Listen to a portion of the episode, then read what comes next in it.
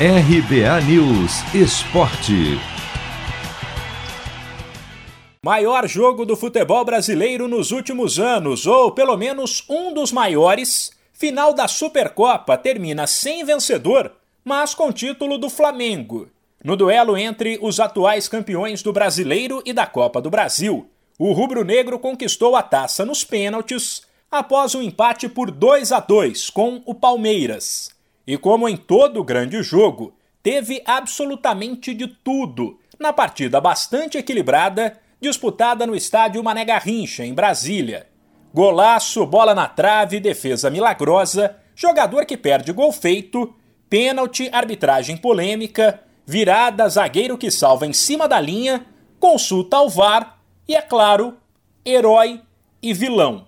Para resumir, o Palmeiras saiu na frente logo no começo com Rafael Veiga, que acertou uma meia-lua de calcanhar no zagueiro e um chute de três dedos na saída do goleiro. O Flamengo fez 2 a 1 com Gabriel, que chegou a 74 gols e se tornou o maior artilheiro do clube neste século, e Arrascaeta, eleito o craque da partida. Depois, o Palmeiras chegou ao empate de novo com Rafael Veiga em cobrança de pênalti. Na disputa por penalidades, depois de Felipe Luiz e Mateuzinho desperdiçarem para o Flamengo, o zagueiro Luan, do Verdão, teve a chance de fazer o gol do título. Era aquele roteiro de Hollywood ele estava pressionado desde que falhou contra o Tigres no Mundial de Clubes. Foi criticado porque também falhou no primeiro gol do Flamengo neste domingo e precisava apenas balançar as redes para se redimir. Mas Diego Alves pegou, o que definiu Luan como vilão e abriu caminho para que o goleiro flamenguista fosse o herói da final.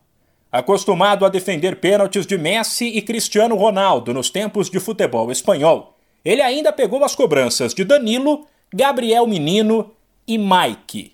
O técnico Rogério Ceni comemorou o título e disse que a estratégia de começar o Carioca com garotos e poupar os titulares fez a diferença contra o Palmeiras. Eu me sinto muito feliz, tendo em vista o rival, o tamanho do nosso rival, né, que eu acho que valoriza ainda mais a nossa, a nossa conquista. Os dois times que venceram, que mais venceram no ano passado no futebol brasileiro.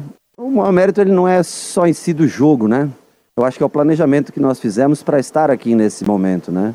Nós conseguimos dar um, alguns dias de folga e trabalhar durante duas semanas, muitas sessões de treinamentos que ajudaram esse time a desenvolver, ganhar confiança e chegar no dia de hoje com uma condição física boa. Pelos lados do Verdão, o técnico Abel Ferreira classificou o resultado dos 90 minutos como justo, apesar de indicar que o time dele teve mais chances para balançar as redes. Acho que foi um jogo muito bem dividido entre duas equipas.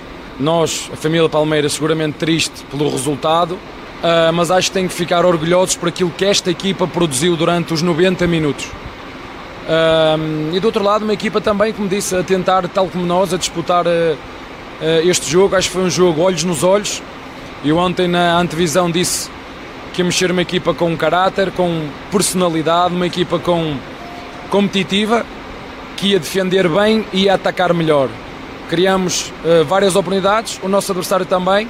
O empate ao final dos 90 minutos pode ajustar, mas eu estou em crer que fomos nós que criamos mais, mais oportunidades. O Palmeiras terá uma nova chance de ser campeão na quarta-feira contra o Defensa e Justiça, na decisão da Recopa. No mesmo dia, o Flamengo volta a campo para o clássico contra o Vasco, válido pelo Campeonato Carioca. Se você quer começar a investir de um jeito fácil e sem riscos, faça uma poupança no Sicredi. As pequenas economias do seu dia a dia vão se transformar na segurança do presente e do futuro. Separe um valor todos os meses e invista em você. Poupe com o Sicredi, pois gente que coopera cresce. De São Paulo, Humberto Ferretti.